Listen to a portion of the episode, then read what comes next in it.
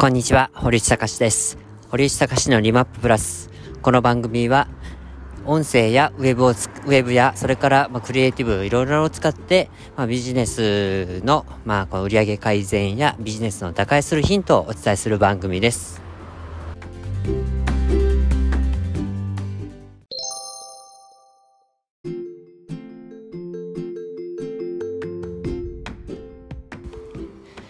はい、今日はですね、ちょっと趣向を変えて、外で今収録をしています。あこの収録をしてるのは、だいたいま夜なんですけど、夜8時半からだいたい9時半ぐらいの間が多いんですけど、まあ今の時間ですね、この収録してる今の時間、実はですね、奥さんと、まあ、うちの子供がもう寝てしまいまして、で、まあね、僕はいつもと隣の部屋で収録してるので、まあその寝てる部屋じゃないんですけど、でも僕の声はね、ちょっとこう甲高くて響くみたいでしてまあちょっと、なんだろうな、こうあの響いて起こすわけにもいかないので、ちょっと僕はちょっと外に出て、まあ収録してみようかなと思って今収録をしています。なのでね、あの車の音とかがね、あのすごく聞こえるかもしれませんけど、ご容赦ください。さて、今ですね、と、自社のホームページを作っています。えっと、まあ、僕、あの、合同会社サンリブという会社、まあ、奥さんがこの社長なんですけど、の、まあ、業務、え、執行社員を務めていまして、まあ、大体僕がこの仕事をやって、まあ、お金を稼いでくる。まあ、もちろん奥さんもやるんですけど、まあ、奥さんはもうやっぱり子育ての方が、まあ、今、ね、ほとんどのウェイトを占めていますので、まあ、奥さんはまあ僕の、まあ、サポートをするという感じで、まあ、代表だけはついていただいて、まあ、サポート業務をちょっとあのお願いをしているっていう感じなんですけど、まあ、あのー、そのホームページ、まあ自分の会社を、自分の会社っていうか、まあ奥さんが代表なんだけど、まあ奥さんが代表の会社を、まあ今年の4月の6日に立ち上げたということもありまして、今そのホームページを、え、ー、と、まあ、作ってもらってると言いますか、僕自身が、あの、この下書きですね、ワイヤーフレームと呼ぶんですけど、ラフを作っています。このホームページを作るっていうのって、まあ、あの今までずっと、まあ、このウェブサイトをこう制作する、まあ、仕事をやってきてまして、まあ、今もやってるんですけど、あの今もやってきてるんですけどなんかこう他人他人って言いますか他者のコンテンツをずっと整理してじゃあこういう表現にしましょうとかこういう構成にしましょうとかっていう提案をずっとし続けたんだけど、まあ、今度は自分のことになるとまああのなかなか整理が意外とこう難しくなるなっていうところあります。やっぱり自分のことって自分が一番わからないってよくまあ言われるんですけどいや本当にその通りだなと思いますなので自分のことって見えなくなるっていうのはまあまあなんでしょうこうよくあるあるっていうところで、まあ、自分と向き合いましょうとかって言われてもなかなか答えが出ないよねっていうのもってなんとなくまあわかるんですけど、まあ、そんな中でも僕がまあ、今回、まあ、形にして、まあ、もうすぐその制作、まあ、いわゆるコーディングの方に流してもらうんですけど、まあ、コーディングができる段階までのラフをもうほぼほぼもう仕上げたので、まあ、それをちょっとコーディングに任すんですけど、まあ、コーディング、まあ、いわゆる自分のことを整理するっていうところをについてちょっとどうやってどうやったらこう整理できるかっていうところをお伝えしたく思います。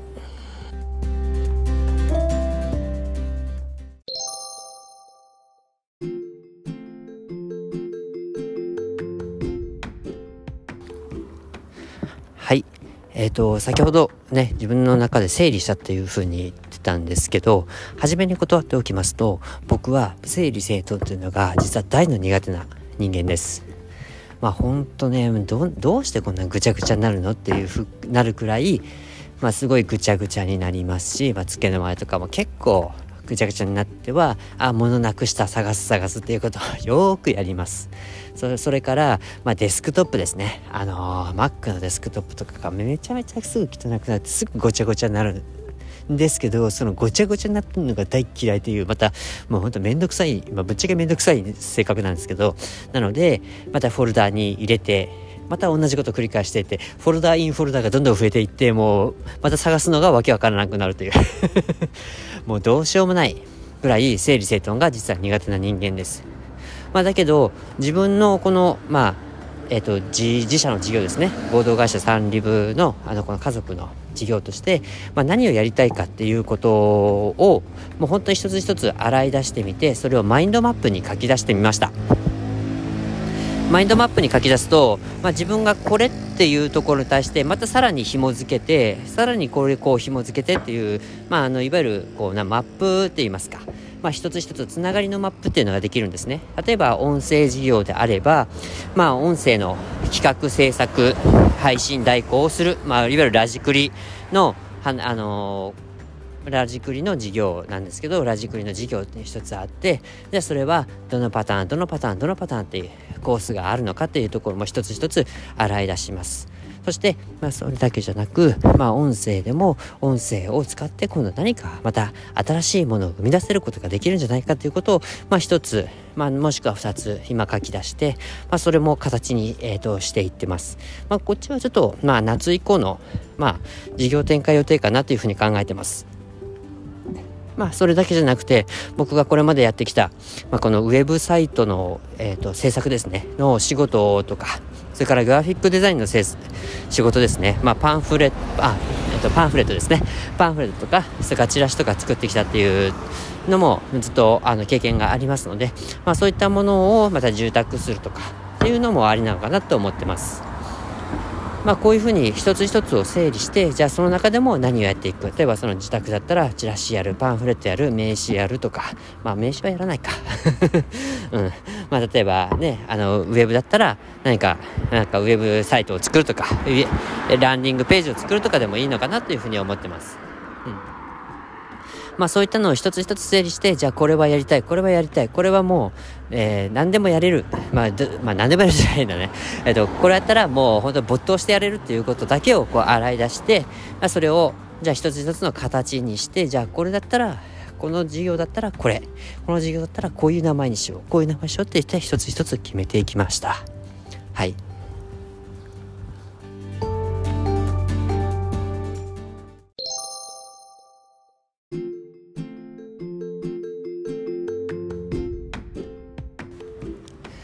いや、本当マインドマップってすごくいいなっていうふうに思ったんですよね。僕これ子供の時は全然知らなくて、もう大人、大人になって、えっと34歳か3歳の時だったかな、32歳か3歳かな、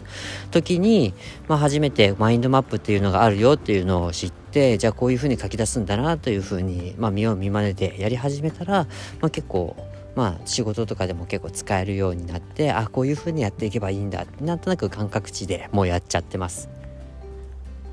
まあ僕のマインドマップは正直まあ他人に見せられるもんじゃないぐらいすごいひどくて汚いもんなんですけど、まあ、ただなんか自分の整理するって自分だけで整理できるっていうのであれば、まあ、いくらでもできるかなっていうあの感じなので、まあ、マインドマップあのご存知ない方はぜひマインドマップっていうのを調べていただいて、まあ、あのやってみて見よう見まねでやってみたらどうかなと思います。まあ自分のことを整理できるもしくは自分の業務でもいいんですけど整理できるようになるともうめちゃめちゃ仕事としての無駄がなくなるというのが大きいですね。まあ、一番の大きいところはやっぱ時間が浮くこれめちゃめちゃ大きいです。もう時間が浮くっていうのがもう何よりやっぱり僕が今一番やりたいことまあ今ちょっとね、時間を浮かすためにまた時間を使ってるっていうような、まあちょっとまあ矛盾したようなことがあるんですけど、まあこれって途中過程では必ずあの発生することなんですよ。な、なので、あの、まあ試行錯誤ってやつ、まあいわゆる試行錯誤ってやつなんですけど、試行錯誤を、まあ、繰り返すっていうことっていうのは、まあ絶対、あの、必要だと思ってます。まあなので、僕はもうそそこにはまあ時間を惜しまない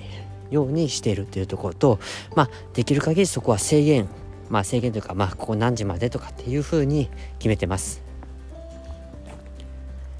まあ、どこかで線を引くっていうことを、まあ、やれば、まあ、まあ、マインドマップに加えて、どこかでこう線を引くっていうところを、まあ、やってしまえば、まあ、おのずと、まあ、こう、なんだか、ケツに火がつくわけしてるわけじゃないけど、まあ、あのー、まあやりたいことを、まあ、期限までにやろうっていうふうになっていくんじゃないかなと思います。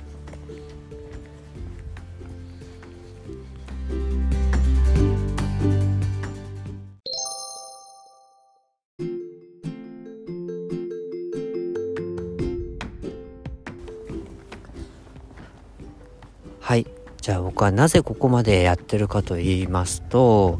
ですねこれってまあ時間ってすごく今有限だなっていうふうに感じるんですまあもう前から言われてることなのでまあ今更何よって思うかもしれないんですけど